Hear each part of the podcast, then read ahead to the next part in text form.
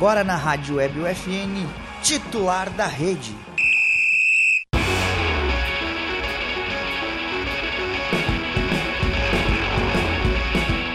Olá, ouvintes da Rádio UFN, sejam todos muito bem-vindos a mais uma edição do Titular da Rede, o programa de esportes que toda semana leva até você novidades e atualizações sobre o esporte com foco no local.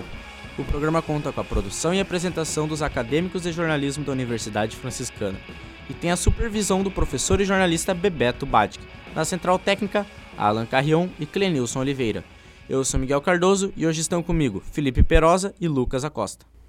Bom, gurizada, para começar, primeiramente queria informar os nossos ouvintes e agora telespectadores no YouTube que nós crescemos. Então, dá para dizer assim, né?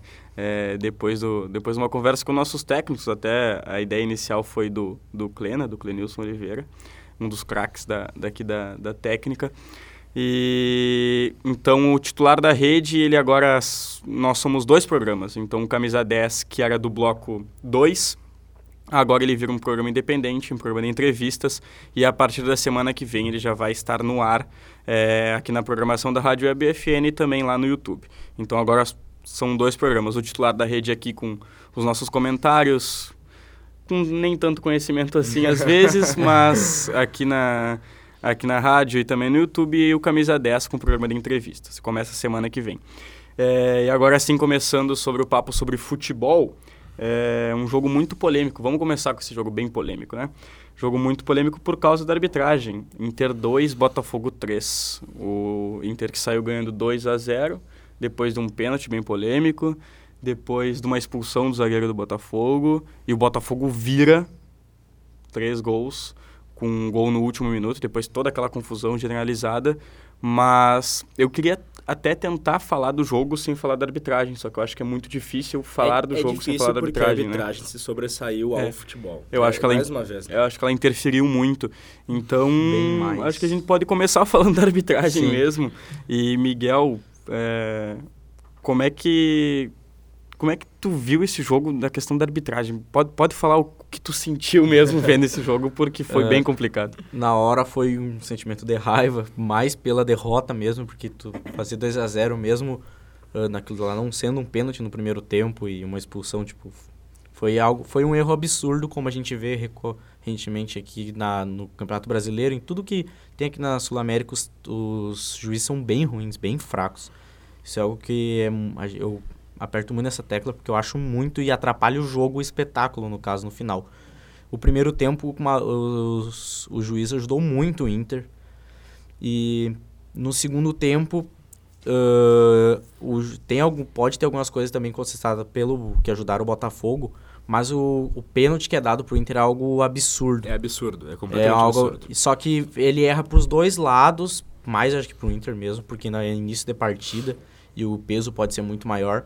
Só que também o que me irritou mais, uh, agora, agora puxando um pouco pro coração, é como o Inter consegue entregar uma partida. Né? Pô, tu tem tudo na mão, cara. Mesmo que o, o juiz poderia dar pênalti no meio de campo, tu consegue ganhar aquilo de lá. É, eu acho que. Eu não sei se vocês, vão, se vocês vão concordar comigo, mas eu não consigo ver essa má intenção, sabe? Eu entendo que 95% das vezes eu acredito que seja a o amadorismo. O amadorismo dos árbitros mesmo, sabe? É. É. Que eles sejam fracos. Aqueles 5% tudo bem, que existe, existe uma má intenção. não existe. E a gente sabe porque já aconteceu isso muitas vezes no futebol brasileiro. Mas o que aconteceu no Beira-Rio no, no, domingo é algo tipo a ser estudado, porque até o, o VAR e o juiz de campo eles foram afastados depois no, na segunda-feira. Então, uhum. o primeiro pênalti ele não acontece e ainda conta com a expulsão. Ainda se fosse só o pênalti, mas vem a expulsão. E depois, não só isso, mas alguns errinhos, o segundo gol do, do Inter mesmo saiu de um tiro de meta, depois de toda a jogada, que era escanteio para o Botafogo. E aí depois, no segundo tempo, vem o impedimento do gol, do terceiro gol do Inter, né? Que é um impedimento muito ajustado. Muito ajustado. E que se por, se por um acaso, vou dar um exemplo, se não desse aquele impedimento, não faria não, não, tipo, não, não, não interferia muito porque não, não daria para ver se estava ou não impedido.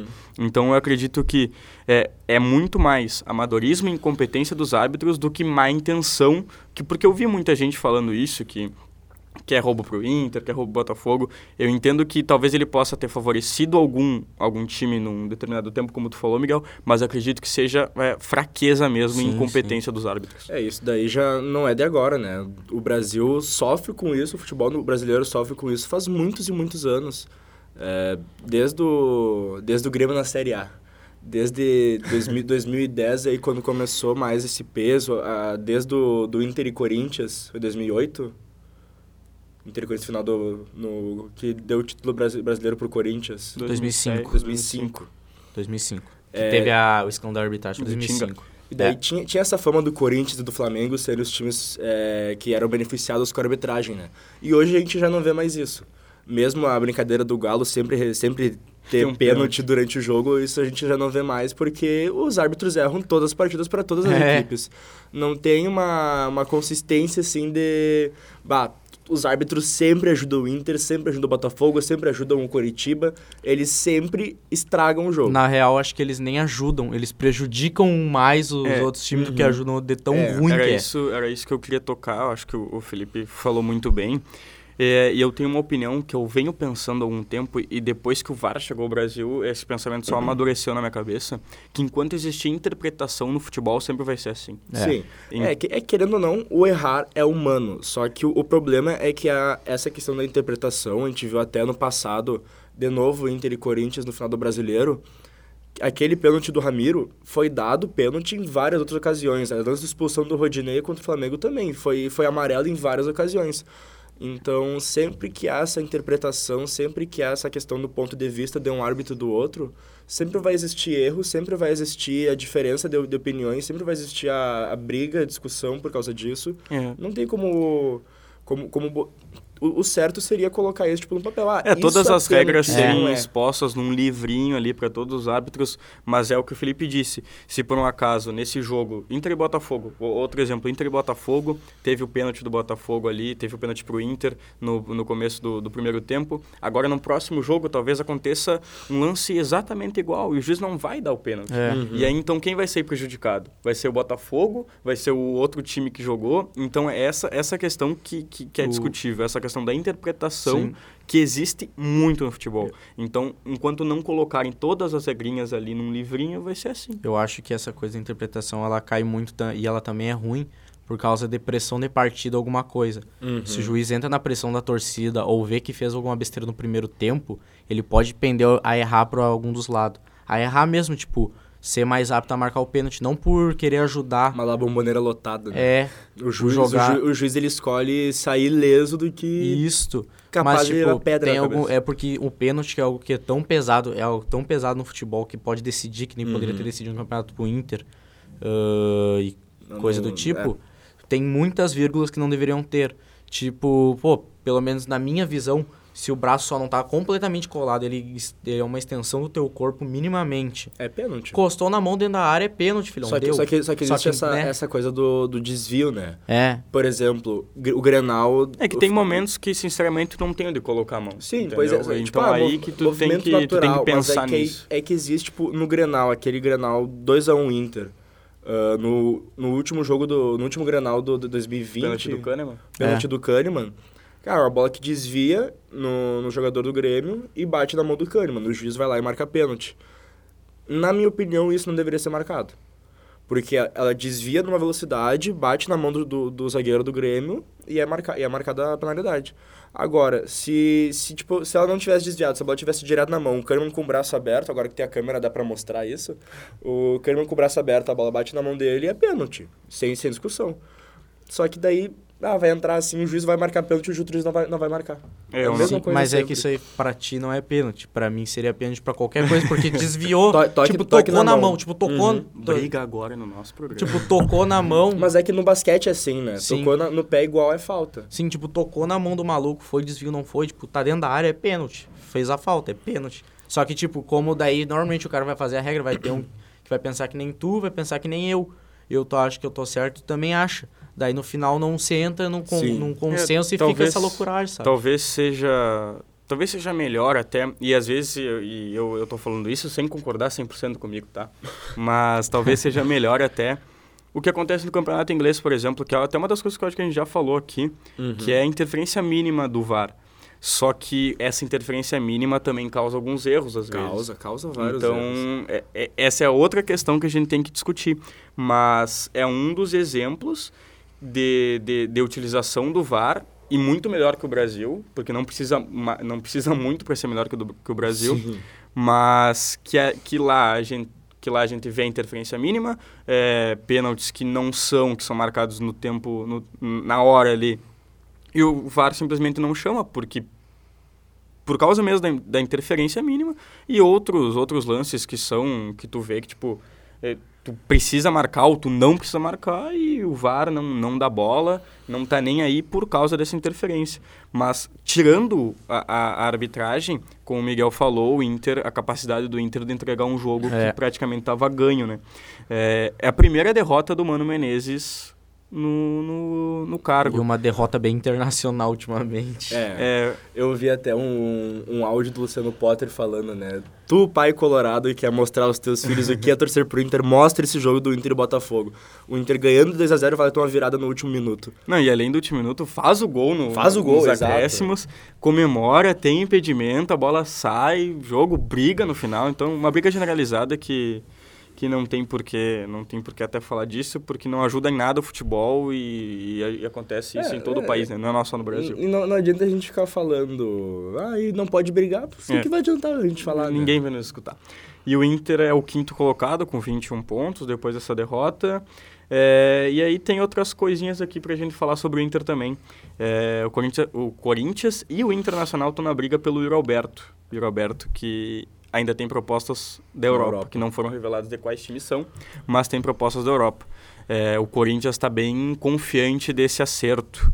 E o que parecia, algumas semanas atrás, parecia que o Roberto ia voltar para o Inter, né? E talvez se encaixaria como uma luva nesse esquema do, Uhum, nesse esquema do do. Inter. É, seria a peça que faltaria, mas a gente vê ele indo pro Corinthians, que também é uma peça que falta no Corinthians, depois do Jô do sair, é, de toda essa confusão do Jô, do Roger Guedes não se adaptar como Como um número 9. E aí o Roberto tem essa decisão aí, Corinthians, Inter Ou ou Europa. Europa. Pois é, dependendo da equipe da Europa, não vale a pena botar, botar pro Brasil. Porque tu não ganha visibilidade. Só que aí que tá, se ele for pra um time, digamos, pra um Norwich, da Inglaterra, ali ele pode voltar, pode vir pro Corinthians, pode vir pro Inter, que é, É, que talvez aqui ele tenha mais visibili- visibilidade aqui no Corinthians e no Inter do que ele vai ter em alguns times da Europa. Sim, desculpa a Talvez seja pergunta, isso. quantos anos tem o Roberto? Ele tem 20. Cara, ele é muito novo, cara. Sim. E ele 20 é anos muito meses mais velho que eu. Ele é muito novo. Ele é muito novo. É, ele, ele voltar pro Brasil agora não seria nenhum perrengue, porque ele ia voltar a criar nome, né? O Roberto no Zenit, ele jogou bem, fez alguns gols, mas ele tá na Rússia, querendo ou não, é um lugar apagado no futebol. Sim. E ele voltar pro Brasil, que é onde a maioria dos olheiros internacionais olha, é, seria muito bom para ele. Claro, se ele for para um time, um time querendo ou não grande, digamos, se ele for para para Everton. França, pro- se, ele fosse para um pra- Everton, é, ia ser banco do Richardson? Mas se ele fosse, por exemplo, pro Lille da França, ali tem uma visibilidade grande, porque revela jogadores bons. Se ele fosse para um Nice da França também, se ele fosse para a Alemanha, fosse para um Borussia para um, Dortmund. Bor- pro Borussia, para um Leverkusen que tá mal, para um Red Bull, pro, pro, Leipzig. Leipzig. Então, claro, não dá pra gente falar agora porque a gente não sabe quem são essas equipes da Europa que estão de olho nele. Mas dependendo de, de que equipe é melhor ele ficar lá ou é melhor ele voltar pro Brasil. Sim, sim. E aí, além do Roberto, tem outra transferência no Inter por 500 mil dólares. Pouco, né? Pouquíssimo. Pouco, né? pro- pouquíssimo porque já foi Muito. esperado desse Muito. jogador. 500 mil dólares era o salário do, Diego, do Douglas Costa. aqui. É, Então bom Rod- que saiu. Rodrigo Norado no São Luís do México. Com- Como é que, como é que explica isso, Miguel? Felicidade, alegria. Depois Cara, dos três gols que ele fez no É, hat-trick, Ele podia aí. fazer 200 gols naquele jogo que pra mim ele, podia, ele saía por 5 pila e um pastel. se ele fizesse uma ma- ele se ele fizesse uma massagem ali na, na coxa de, sei lá, do Bustos já tava pago, podia ir embora. Teu, tá, finalmente se livremos, deu, acabou. Esse é o sentimento do torcedor O torcedor colorado. colorado tá feliz. Depois de ser de Rodrigo Dourado. Mas o texto que o Internacional postou, as fotos do que, ele, que eles postaram no Instagram, comovente, né? Não, é bonito. Mas é que é um jogador que teve o seu, seu momento no Inter, Teve. né? teve seu papel e teve bastante influência quando jogava bola, Eu, eu assim. tenho opiniões, as opiniões de outros torcedores colorados. Depois dessa partida do 9 de outubro, que eu fui assistir na casa de um amigo meu colorado, com nove, color, nove, tor nove torcedores colorados, vários colorados na mesma casa. É, Eles estavam falando, se o Rodrigo Dourado voltasse a jogar o futebol que ele jogava antes, ele ia ser um dos melhores volantes do Brasil. Porque ele era um dos melhores volantes do Brasil em 2015, 18. 2016, até 18. Mas talvez não 2018. tivesse tanta concorrência O quê? ou com, com o Dourado ou as lesões mesmo que, que acabaram atrapalhando a carreira dele. É que É. ele disputava com o Wallace, né? Na, o no- Wallace era bom jogador. Sim, na, na seleção olímpica. Ele disputava com. Quem que eram os outros volantes da seleção? Luiz Gustavo foi? Olímpica? É, 2016. Não. Dos Gustavo era- era mais velho. Era mais velho já? Mas falando de gurizada nova, Tauan Lara pode ser titular contra o Curitiba. Muito bem, muito bem, Um, finalmente. um milagre, um milagre uma, acontecendo. uma, uma chance.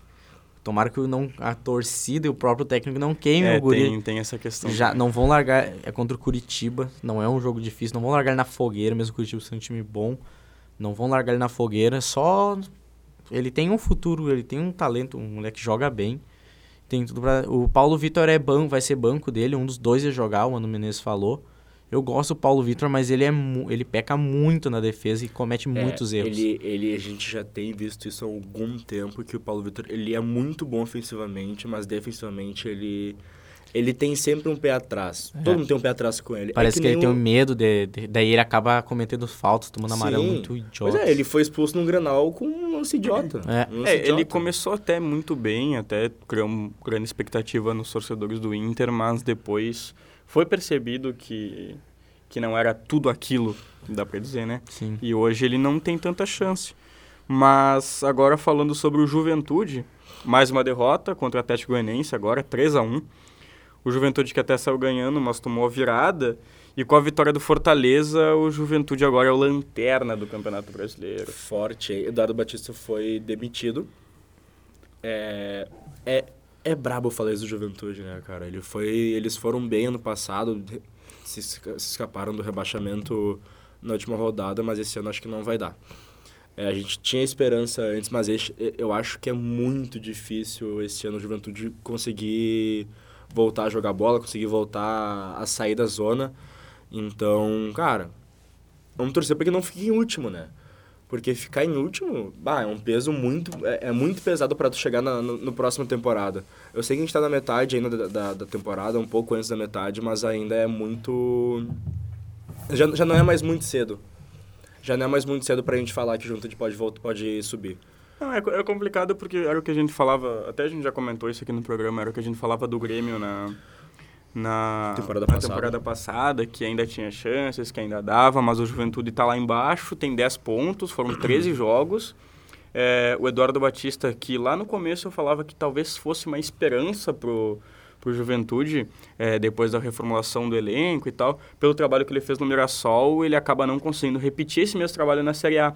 É, depois de voltar para a Série A, com alguns trabalhos no Palmeiras, Uhum. trabalhou bastante na Série A já. Ele é um bom técnico, mas o problema não é só o técnico, o problema, é o elenco, né? É, eu acho que talvez não tenha encaixado tanto com o estilo de jogo que o Juventude precise. Uhum. É, e aí, por isso, de novo, Lanterna, Humberto Louser é o novo técnico do Juventude, ele que já passou por Chapecoense, já passou por Cruzeiro, já passou por vários times de Série B. É, ele sabe bem, ele sabe bem tratar com um time em desespero, né? É um time que, que, que precisa do, do setor defensivo um Uhum. pouco mais reforçado. E aí talvez é o Humberto Louser que coloque esse, esse, esse esque- esse esquema, essa, esse sistema no Juventude. E a gente torce aí para que comece a pontuar um pouco mais. E talvez brigue não para cair, mas, mas brigue ali até o final, pelo Sim. menos. É, é difícil, mas vale a tentativa. Eu acho que eu já vim para essa temporada com uma expectativa baixa no Juventude. Eu acho que vai ser isso daí até o final do campeonato, porque ãh, eles fazem um gol, tomaram a virada. Tipo, eles não conseguem apresentar nenhuma evolução no, no Uhum. jogo. Sempre a mesma coisa. E isso é desde o início da temporada. Não tem tipo desde o primeiro jogo da temporada não existe uma mudança sequer positiva. Então teve um jogo que tu olhou e falou, é, Uhum. Agora, quem sabe, achamos um jeito de melhorar. Não. Tá na mesma coisa ainda. É, e agora falando sobre a próxima rodada, o Inter abre a próxima rodada com o Inter e Curitiba às 9h30, na sexta-feira, e o Juventude fecha a rodada com São Paulo e Juventude é, no domingo às 6 mais um jogo bem difícil para o Juventude.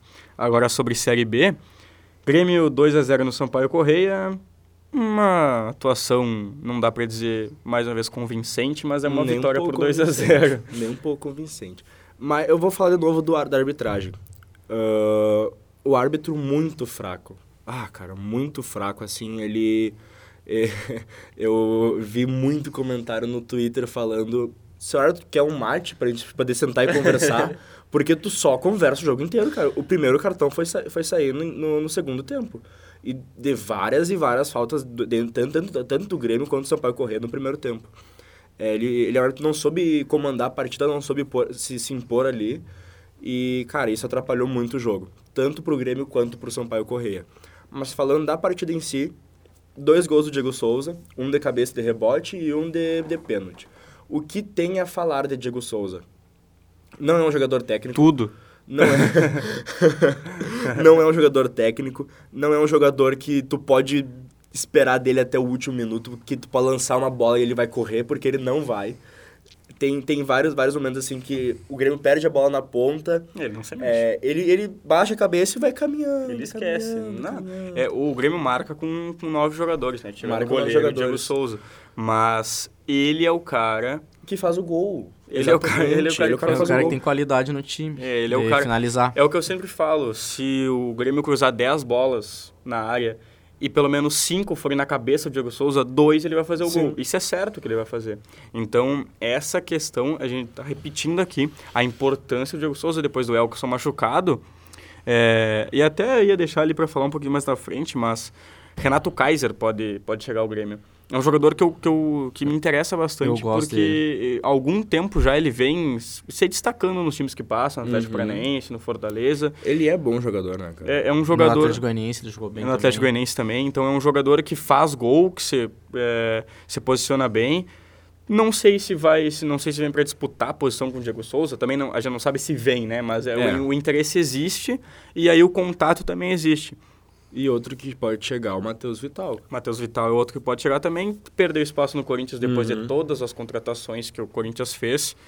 Também é um jogador que, vamos, dá para comparar ele com o Biel?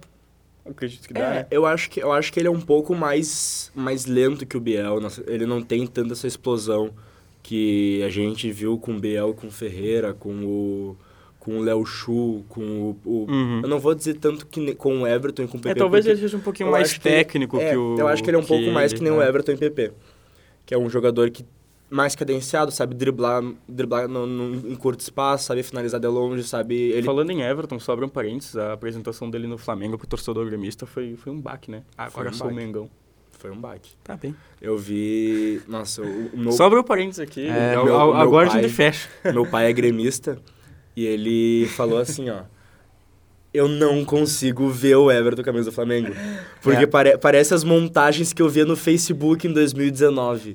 E. É tipo como se o Yuri Alberto, quando se for é, oficializado no Corinthians, vai É, ser eu Eu parecido. até, até acho que É, não, não porque é um- a, Eu vou achar a- a importância o- que o o Everton Roberto. teve pro, pro, pro Grêmio, é, eu acho que é bem maior que a Sim, importância com que o Roberto teve pro certeza. Inter, mas dá pra comparar, sim. Sim, porque é um guri novo que Uhum. jo- mostrou, von- gostou de jogar com a camiseta do time. É que o Inter não ganha título há muito tempo. É. O Yuri Alberto, o Yuri Alberto não conseguiu, mas ele conseguiu talvez trazer um pouco de É autoestima que pra o, torcida. o Yuri Alberto ele virou colorado, né, cara? Ele se Ele tornou veio. colorado dentro do Beira Rio. Mas. É, o Insigne ficou muito bem. E falando novo em torcida. Yuri Alberto, ó, exclusiva. O Palmeiras entrou na disputa e Exclusi- ofereceu Exclusiva. 1,1 Chegou a informação pra ti agora. direto. Só tu tem essa informação. Só eu. Ah, tá. Eu e o Twitter Carlos inteiro. Mas pela revista Colorado, o Palmeiras entrou na disputa também, aí. pagando mais de um milhão de reais por mês. É, o Palmeiras salário. vem. O Palme... Outro- é outro outro, que o time que. que é, que, no é, que é centroavante. é o Ferreira. O Mas Flamengo tá de olho no Ferreira. Primeiro que faz muito tempo, né? Segundo, Eu tinha visto. eles querem oferecer... Desculpa, Saulo, falar, é pode que falar. eles querem oferecer dinheiro, mais o Rodinei, que o Grêmio já tá de olho, e o Diego Ribas. O Rodinei na Série B ia deitar tanto. Não, mas isso Se é deitou no verdade. Inter, por que não vai deitar no Grêmio, Isso né? é mas verdade. ele corre e... Ele corre bastante, cara. Ele é... o, Rodi, do Rodinei. o Rodinei, ele é um jogador. B O. Rodinei é um jogador que, pelo elenco que o Grêmio tem hoje, é um jogador que provavelmente ajude bem mais do que o Edilson e que o Rodrigo Ferreira. Então isso a gente, todo mundo tem consciência disso. É, eu vi, não sei se vocês viram também, mas o Ferreira estava quase certo com o Flamengo é, quando o Paulo Souza chegou. Uhum. E o Paulo Souza vetou a contratação. Seriam mais ou menos 45 milhões que o Flamengo pagaria ao Grêmio pelo Ferreira. Só Tu que aí o Paulo vale? Souza. Eu acho que não, mas o Flamengo, paga...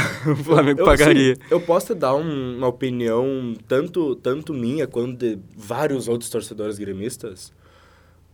Se o Grêmio vendesse o Ferreira, não importa se, se tem Rodinei ou Diego na, na, na, na jogada. Se botasse muito dinheiro em cima, não valeria a pena. O Grêmio não precisa de de dinheiro, cara. O Grêmio tá na Série B com superávit. Não precisa de dinheiro. O Grêmio precisa contratar jogador, precisa ter jogador bom pra, pra subir. É, e o Grêmio- jogador Grêmio- bom talvez seja o Lucas Leiva, que venha. Já tá certo, né? Só faltam alguns tá detalhes, certo. só faltam alguns exames. Falta o exame, o exame e o assinatura de contrato, né? É, são, as três, são os três nomes que mais apareceram. Matheus Vital, Renato Kaiser e Lucas Leiva foram os três nomes que mais apareceram O Lucas nesse. Leiva é um cara muito bom pro Grêmio nessas horas. O problema é se ele for que nem o Douglas Costa.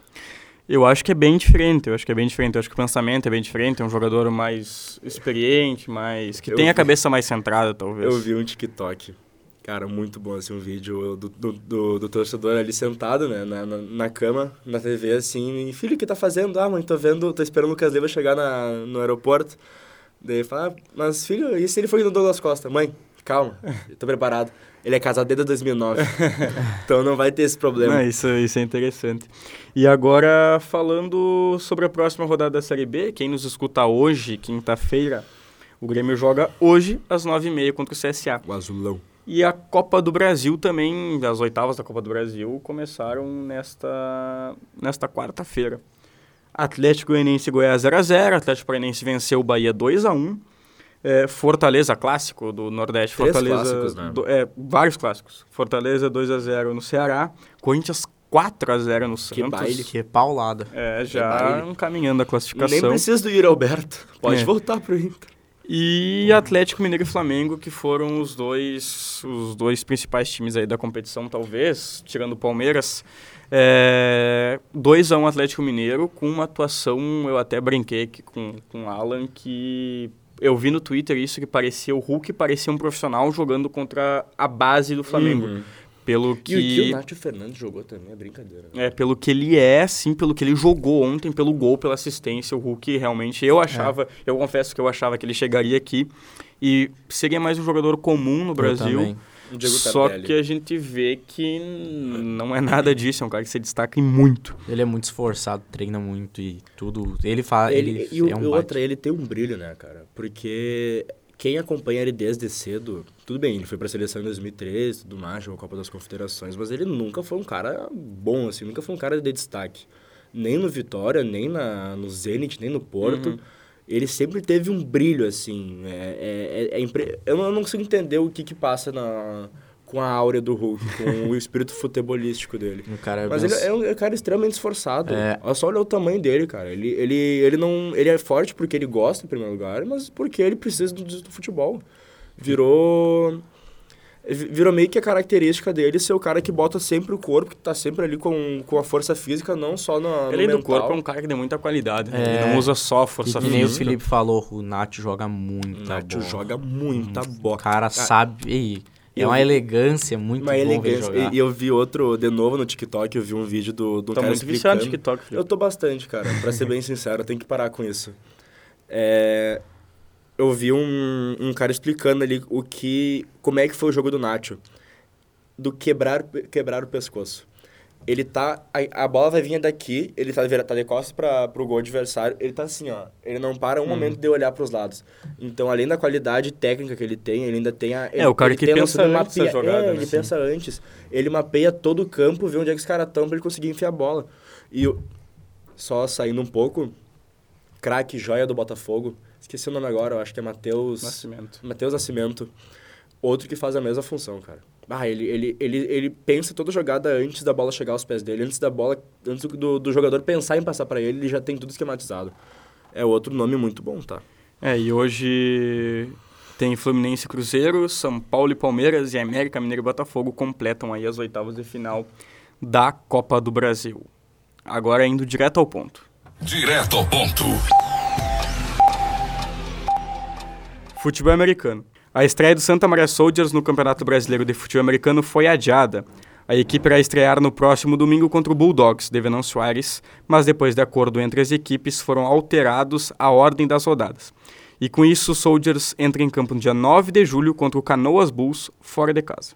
E agora um pouco sobre o futsal feminino. A equipe do Penarol garantiu a vaga na etapa estadual da terceira Copa Sul-Rio Grandense de futsal. O time de Santa Maria venceu as duas partidas no último domingo, em Tupanceretã.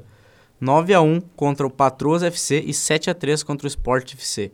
Com os resultados, o Penarol confirmou a classificação para os próximos jogos que ocorreram dia 24 de julho e estará no grupo H, junto com a ASE de Santa Rosa e o Sport de Tupanciretã.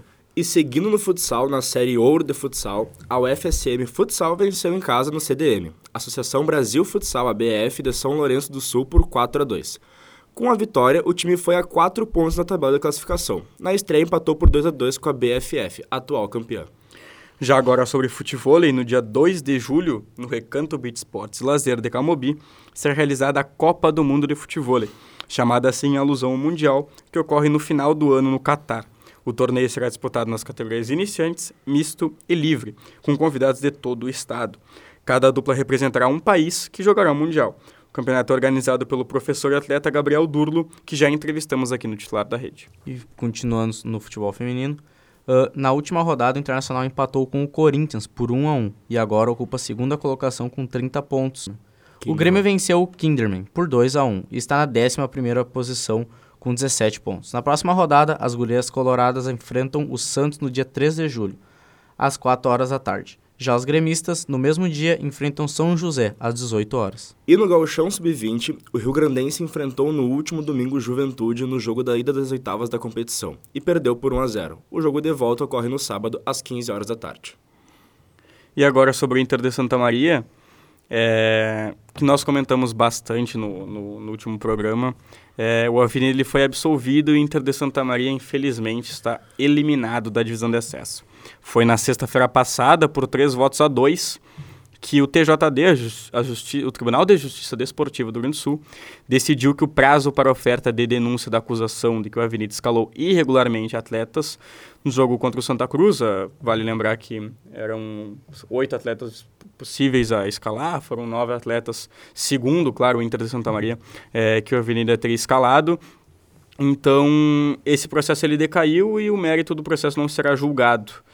Então, com isso, o Inter de Santa Maria jogará mais um ano na divisão de acesso. A divisão de acesso, divisão A2.